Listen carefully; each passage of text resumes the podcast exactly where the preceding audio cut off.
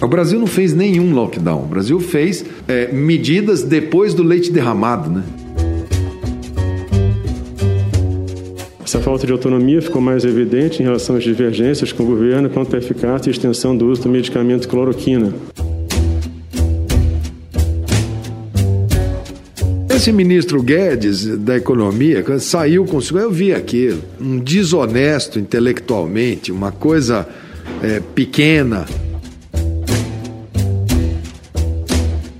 Lamentavelmente, a minha passagem no Ministério foi curta e de modo que eu não pude dar seguimento ao desenvolvimento desses projetos, né?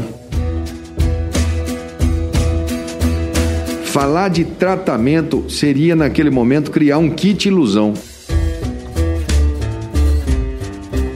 Adquire a imunidade através do contato e não da vacina, isso é um erro. Do jeito Vossa Excelência não admite meu grito, eu também não admito seu grito. Pelo amor de Deus. A CPI da Covid começou nessa semana sua fase de depoimentos, ouvindo quase todos os ex-ministros da Saúde do governo Bolsonaro.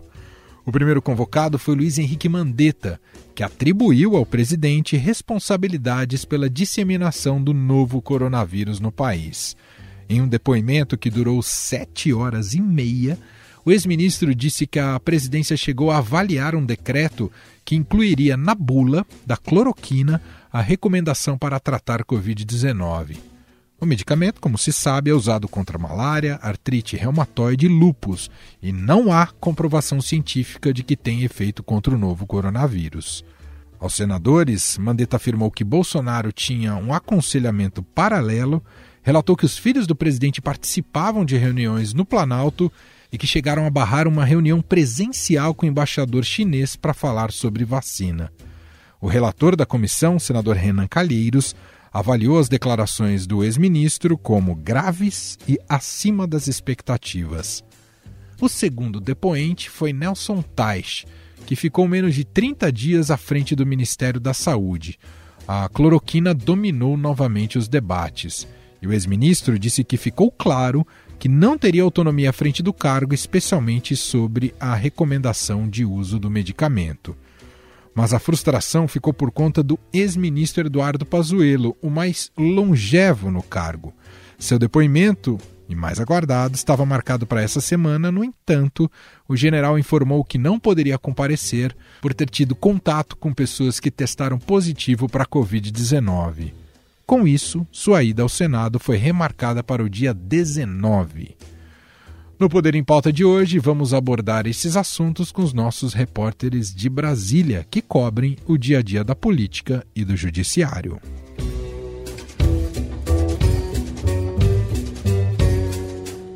Conexão então com Brasília, com os repórteres e setoristas que fazem parte do Poder em Pauta. Deixa eu cumprimentar primeiro Rafael Moraes Moura, que cobre o Judiciário, está aqui com a gente. Tudo bem, Rafa?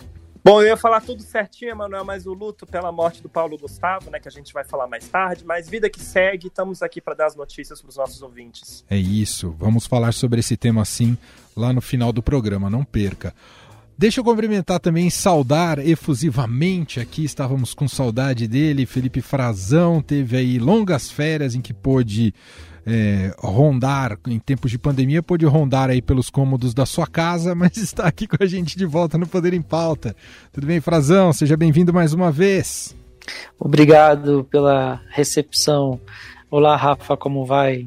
Olá a todos os nossos queridos ouvintes. Férias intermináveis do Frazão, né? Parecia uma eternidade. não é verdade, não é verdade. é isso, ele merecia, ele merecia. Ó, preciso é, fazer um aviso rápido e breve aqui antes da gente entrar no assunto, nos assuntos do programa de hoje, que excepcionalmente a edição do Poder em Pauta desta semana está sendo publicada nesta quinta-feira. Normalmente sempre vai às sextas-feiras, porque amanhã, sexta, teremos uma edição especial de Dia das Mães aqui no nosso podcast. Aliás, vai estar imperdível. Isso vem, esse projeto vem sendo tocado pela repórter Renata Cafardo. Amanhã você vai poder ouvir e por isso a gente antecipou o Poder em Pauta. Mas os próximos eh, se mantêm nessa frequência que a gente, nesse, né, nisso que a gente já tinha colocado como agenda sempre às sextas-feiras com Rafa Moura e o Felipe Frazão. Bom, recado feito, vamos aqui ao nosso primeiro assunto, e o assunto que mobiliza a semana, especialmente no campo político, a CPI da Covid, que começou a ouvir as suas testemunhas, colher os depoimentos nesta semana no Senado Federal. Vamos fazer por partes. Frazão, então vou começar com o primeiro, talvez o, o depoimento com maior repercussão, até porque ele tem uma narrativa mais sedutora, mais comunicativa Luiz Henrique Mandetta deu seu depoimento na terça-feira e, claro, como toda CPI, sempre tem muita espuma. Espremendo o Felipe Frazão, e queremos sua ajuda, espremendo o, as mais de sete horas de depoimento do Mandetta. O que sobrou de essencial que pode comprometer o governo federal? Frazão. Emanuel, acho que os pontos principais, eu, e já recomendo aqui para os nossos ouvintes também que quiserem se aprofundar, o Estadão está fazendo no site edição bem objetiva sobre isso, com os trechos em vídeo e também explicados em texto. É só consultar no site do Estadão. Vou fazer aqui essa merchandising aqui para os nossos colegas que estão trabalhando também diariamente na cobertura da CPI, ralando muito. Mas, voltando ao que interessa, Emanuel, pouca coisa nova, exatamente nova, porque o Mandetta escreveu um livro né, que veio a público, deu muitas entrevistas, é um político que se comunica muito bem, é hábil, por isso também o depoimento dele foi um pouco mais animado e como ele é um dos pré-candidatos à presidência da República tinha esse componente político muito forte, é, podemos dizer que ele detalhou um pouco para dois pontos muito importantes.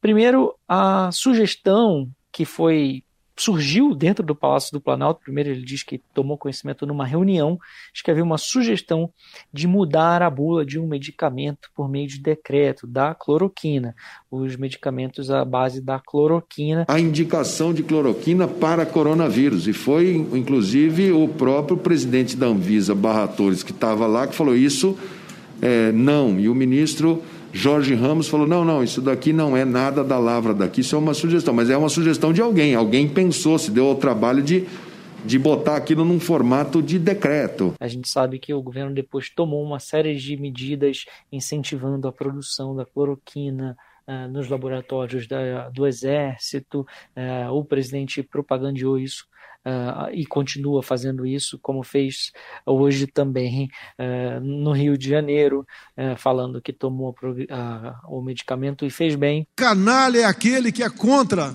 o tratamento precoce e não apresenta alternativa. Esse é um canalha. Ele também disse, claro, que na segundo uh, o, o, entendimento dele de, de médico, né, uh, a postura do presidente da República trouxe impacto, sim, uh, ao ter uma, um comportamento negacionista, participar de aglomerações. Ele entende que sim, que isso teve reflexo na sociedade, porque a imagem do presidente da República, de um líder, e que ia contra as orientações de saúde. Inclusive, trouxe a público também uma carta, é legal a gente consultar, tem no Estadão também, quem quiser tiver curiosidade de ler, uma carta que ele escreveu para o presidente Bolsonaro, ainda enquanto ainda fazia parte do governo. Recomendamos expressamente que a presidência da República reveja o posicionamento adotado, acompanhando as recomendações do Ministério da Saúde.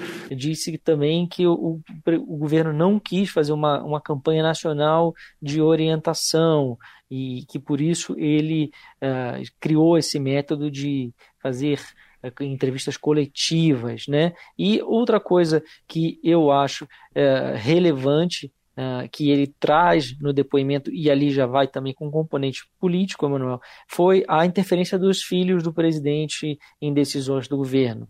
Em determinado momento, eh, ele diz que o Eduardo Bolsonaro ele encontrou os filhos do presidente e, sobretudo, o deputado Eduardo Bolsonaro, que tem uma relação conflituosa com a China, os filhos do presidente, incluindo também o vereador Carlos Bolsonaro e o senador Flávio Bolsonaro estavam no Palácio do Planalto para uma reunião, eh, quando ele foi entrou para uma reunião no gabinete do presidente e querendo sugerir que o Brasil fizesse uma reunião com a China, com a representação diplomática, o embaixador da China aqui em Brasília, e que essa ideia foi vetada pelos filhos do presidente que eles é, sugeriram que não havia espaço para isso. Testemunhei várias vezes reunião de ministros onde o filho do presidente, que é vereador no Rio de Janeiro, estava sentado atrás tomando as notas da reunião. Eles tinham constantemente reuniões com esses grupos. E depois também ele disse em algum momento que o presidente recebia outros aconselhamentos, outras orientações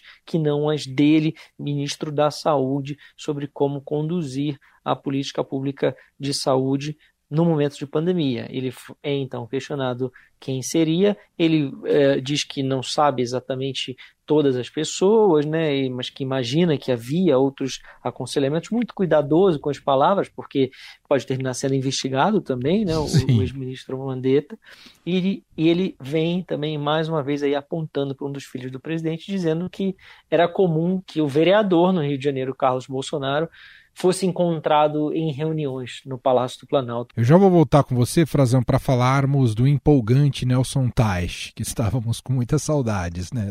Haja empolgação. Mas... esse, esse foi dureza de acompanhar, viu?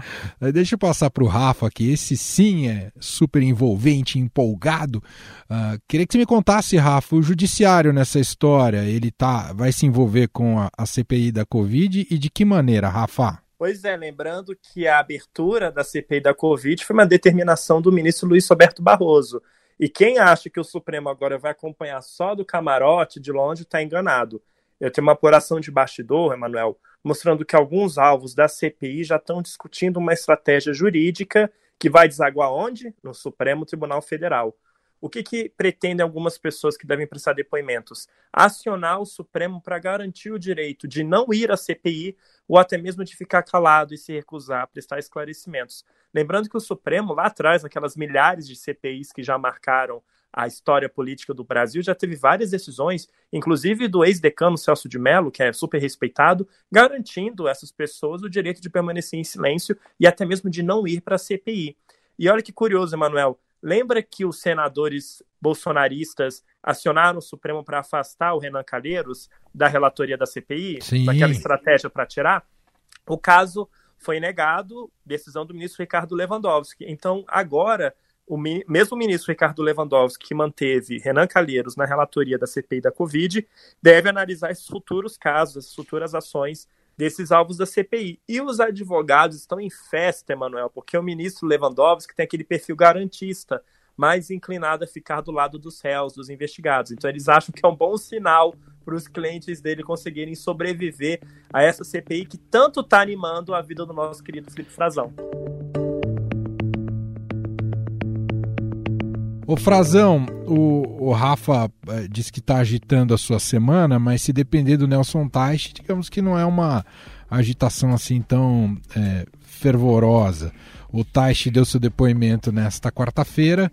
Foi um depoimento, como a gente conhece o Teich, né, muito mais técnico, distanciado, pouco contundente, mas ele disse algo que todo mundo esperava que ele dissesse quando saiu do ministério. Me ficou parecendo, não sei se você concorda, Frazão, como parecendo a, a entrevista que ele deveria ter dado no dia que ele deixou o Ministério da Saúde. Não, não te passou essa sensação também? Sim.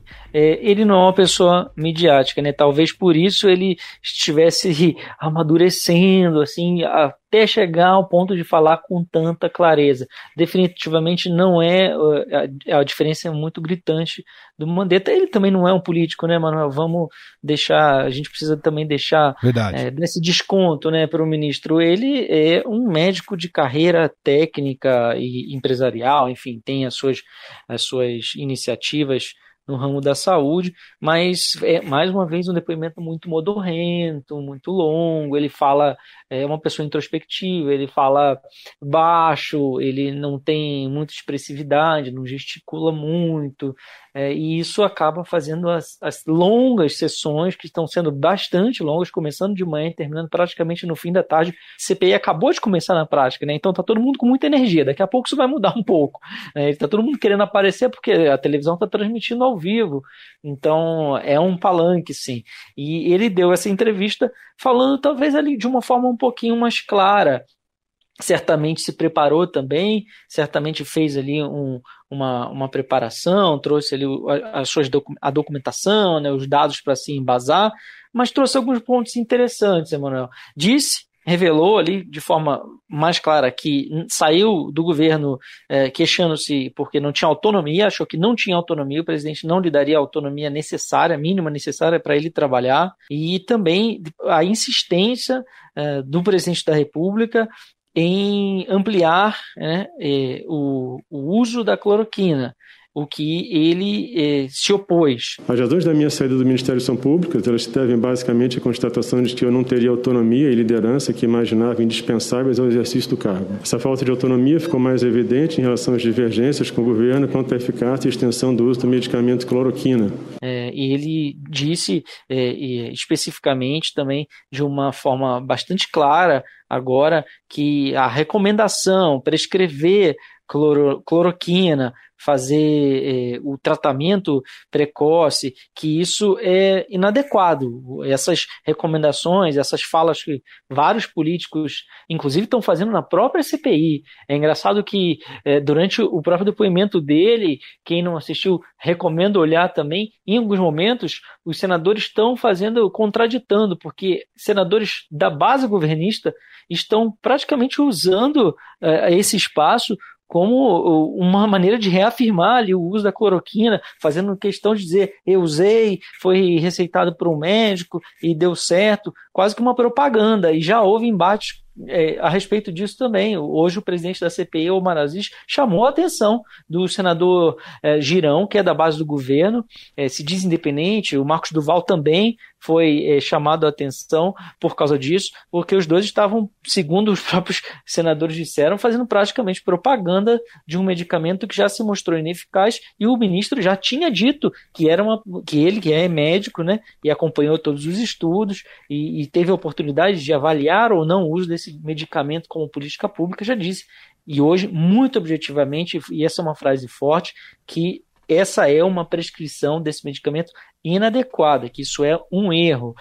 Mas, Frazão, eu preciso fechar esse bloco da CPI da Covid e tanto foi notícia os presentes, Taish e Mandetta, como foi notícia o ausente, o também ex-ministro Eduardo Pazuello. Então, para a gente encerrar aqui, queria um pitaco rápido seu sobre a saída de, de Pazuello, o que, que ela indica? Pois é, Pazuello disse que dá para andar de máscara no shopping, sem máscara, né, no shopping, mas uh, ah, para ir na CPI não pôde. Uh, isso causou muita uh, constrangimento, né, no meio militar, porque parece que ele está fugindo da CPI, é essa a imagem que fica, a imagem pública, e também causou irritação nos parlamentares, porque uh, dias depois de passear sem máscara no shopping em Manaus, ele vai alegar que teve possível contato, né, ou teve contato com casos que se confirmaram né, no início dessa semana e que por isso, na véspera do depoimento, ele indicou pedindo a remarcação ou que falasse por videoconferência. Ele que vinha passando por treinamentos uh, de mídia, né, aquelas sabatinas que se faz para que ele fique mais casca grossa ali na CPI, aguente provocações e tudo mais.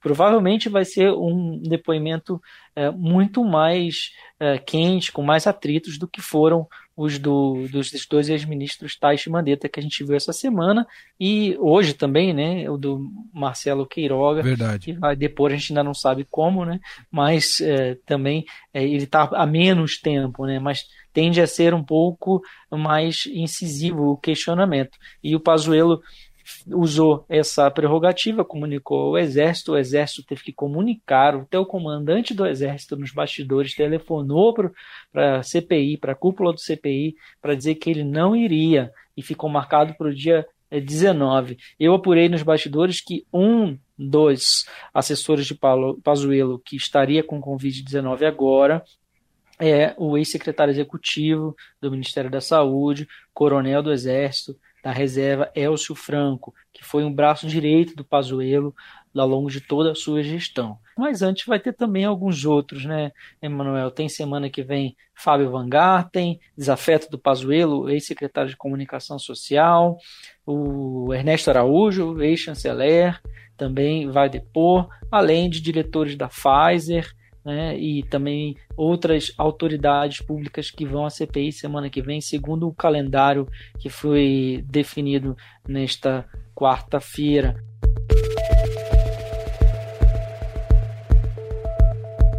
Bom, assim a gente fecha esse primeiro capítulo aqui do nosso podcast, primeira parte aqui só dedicada à CPI da Covid.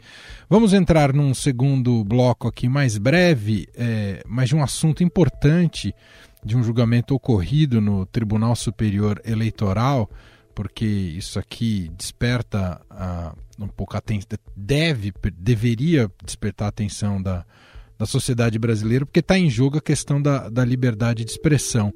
Mas eu queria que o Rafa Moura contasse para a gente o que ocorreu exatamente no Tribunal Superior Eleitoral e que tipo de repercussão esse resultado desse julgamento pode ter. Rafa.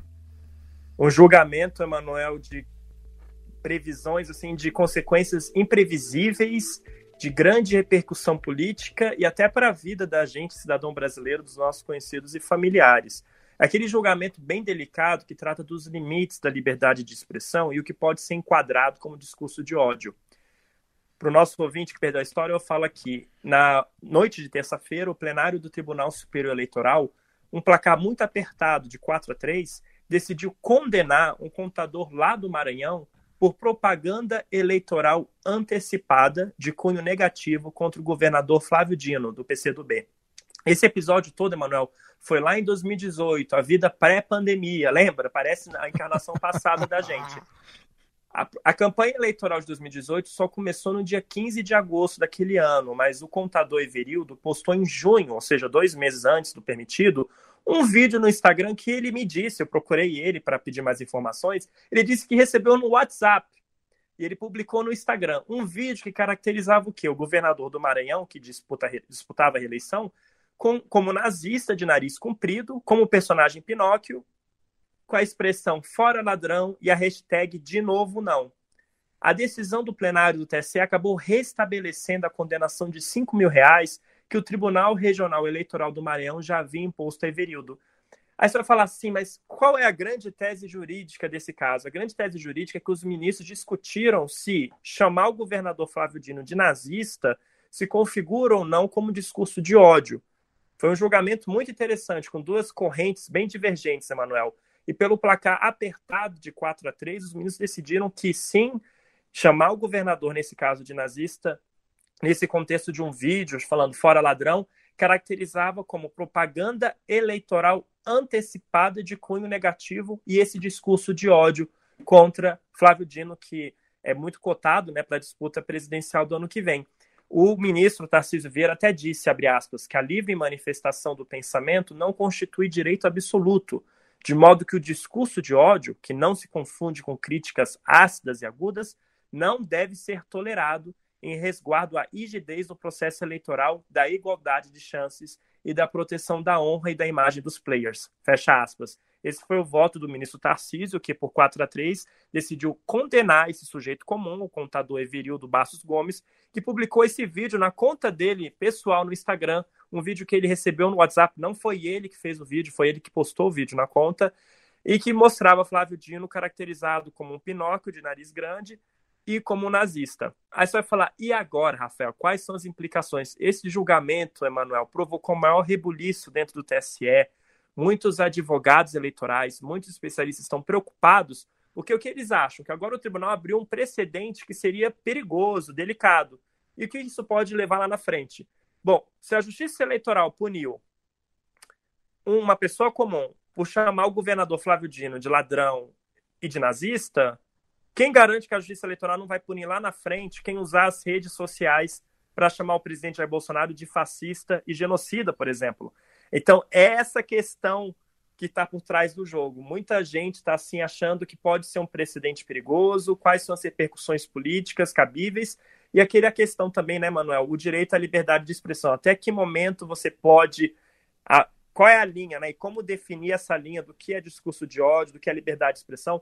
O presidente do TSE, ministro Luiz Roberto Barroso, deixou bem clara a posição dele de que ele acha que chamar políticos de comunistas, de fascistas, de corrupto pode ser injusto, pode ser cruel, mas não é discurso de ódio.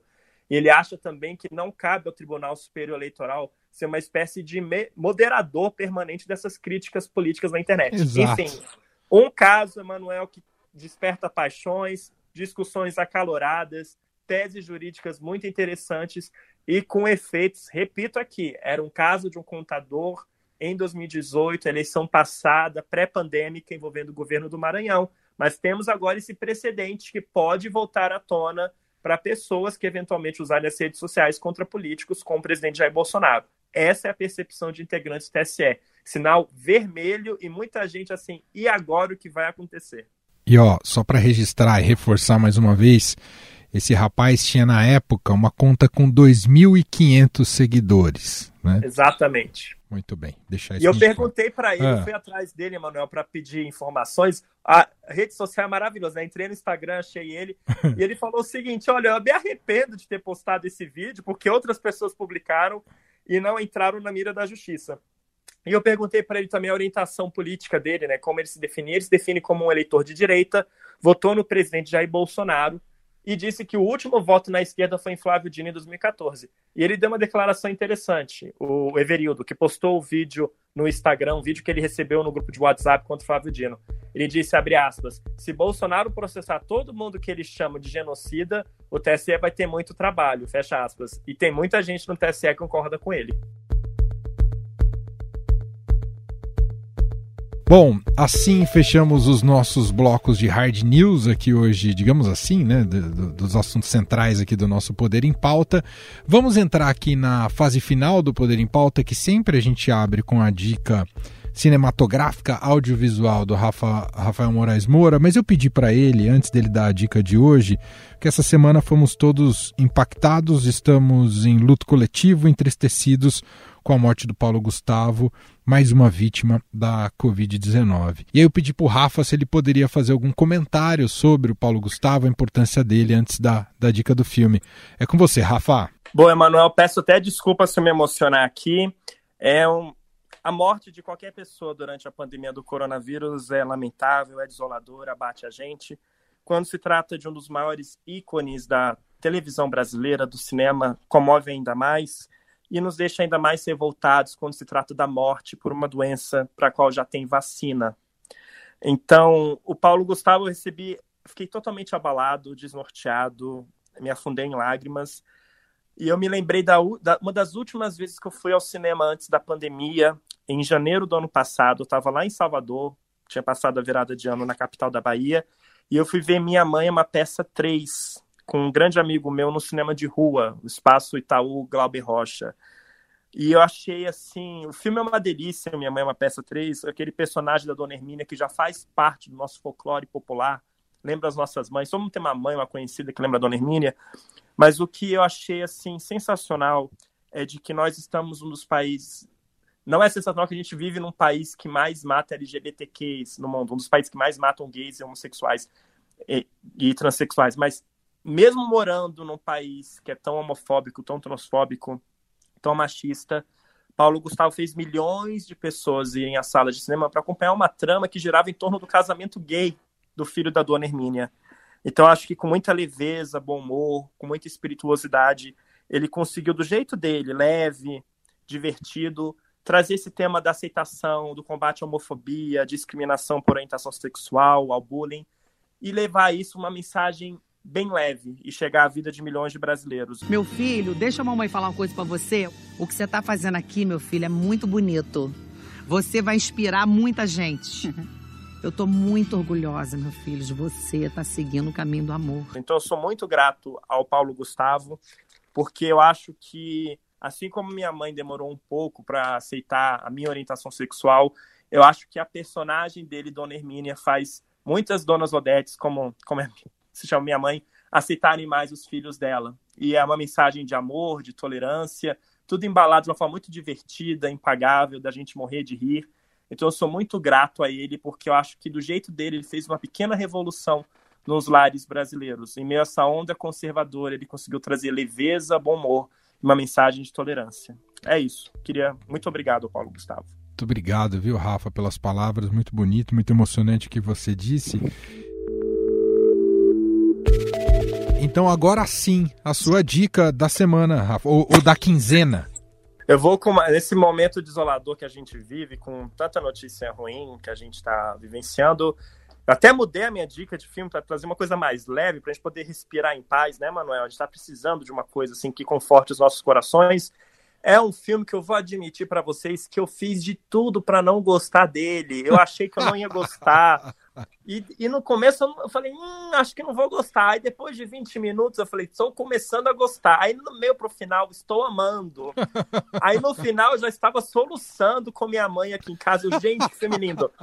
É o Professor Polvo, é o documentário, Emanuel, que ganhou o Oscar aquele Oscar que parecia uma reunião de síndico de luxo, né, de prédio de luxo, mas assim, já falamos mal do Oscar, vou falar do filme. O filme é uma delícia. I remember the day when it all started, seeing this really strange thing. Eu achava que seria um Marley e eu do fundo do mar, mas ele é muito mais do que isso. Ele acompanha a relação de um pesquisador que fica lá mergulhando no fundo do mar e toda hora ele vai atrás do povo. Ai, que povo é esse? Nananã. E ele desenvolve ao longo do tempo, é mais de 300 dias de filmagem, uma relação de, de deslumbramento com o povo, tentando entender esse bicho, esse animal, admirando, digamos assim, a inteligência emocional do povo, como ele se camufla no ambiente para tentar fugir do predador dele, que é o tubarão. Então, essa, essa mensagem de respeito à natureza, de encantamento, de tentar compreender e de admirar uma coisa que é tão diferente da gente, isso acabou me fisgando. Achei que o filme tem várias camadas e de quebra, já é, o filme já é um espetáculo para os olhos. Você está mergulhando no fundo do mar e está achando o maior barato. E ainda tem uma perseguição marítima no fundo do mar envolvendo o polvo e o tubarão. A gente está acostumado a ver perseguição de carro, né, Manuel, no cinema? Velozes e Furiosos, ou, ou Jason Bourne correndo no meio da rua para matar ou fugir de alguém. E eu achei assim, falei, gente, é uma das maiores perseguições do cinema que eu já vi, que é o povo fugindo do tubarão. Eu não vou dar spoiler de como que, que ele faz para despistar o tubarão, nem como termina tudo. É uma relação muito afetiva. Eu chorei, separo o lencinho. Tem um povo polvofóbico, digamos assim. Ah, tinha tanto documentário com temas mais profundos e tudo, mas eu acho que é uma crítica válida, mas isso não tira o brilho do nosso professor Polvo e, do, e da leveza para os nossos corações que ele traz esse momento tão tenebroso para a história da humanidade. Deixa eu fazer uma pergunta sacana para fechar aqui, Rafa. Você Lá vem. após assistir Professor Polvo, você tem, você consegue comer um, um, um polvo ou não? Eu, eu falei assim, vou ficar três semanas sem ir para restaurante de frutos do mar, mas eu já digo que eu já era amigo dos povos antes, porque eu nunca as ventosas deles, né? Eu falei, gente, como é que alguém pode comer isso? Eu não gosto, eu acho ah, meio borrachudo o povo. E desde Procurando Dory, que Procurando Dory tem um povo no, no, na animação que rouba a cena, que é o Hank, Desde o Procurando Hora, eu falei, gente, que bichinho fofo, não dá pra comer ele, Manuel, não dá. então tá, tá perdendo. Dá o Oscar tá pra ele, não leva ele pra. pra Concordo, panela, Frazão. É, é, tá um... perdendo. Tá pode me levar. Se alguém não quiser levar o Rafa e ele não aceitar num restaurante pra comer um povo, pode me levar, me manda uma mensagem no Twitter e me chama que eu vou. Quando a gente puder, evidentemente, frequentar um restaurante. Claro, muito bom. Gente. O documentário eu... não ah. é pro Frazão. Felipe Frazão, bem-vindo mais uma vez de volta. Um abraço, até o próximo Poder em Pauta. Até, até. Um abraço, obrigado pela recepção calorosa e ótimo programa de hoje. Muito obrigado, Rafa Moura. Até a próxima. Valeu, Emanuel. Até a próxima. E este foi o Estadão Notícias de hoje, quinta-feira, 6 de maio de 2021. Contou com a apresentação minha, Emanuel Bonfim, na produção e edição Gustavo Lopes e Ana Paula Niederauer. O diretor de jornalismo do Grupo Estado, João Fábio Caminoto. Escreva para gente podcast@estadão.com. Um abraço para você e até mais.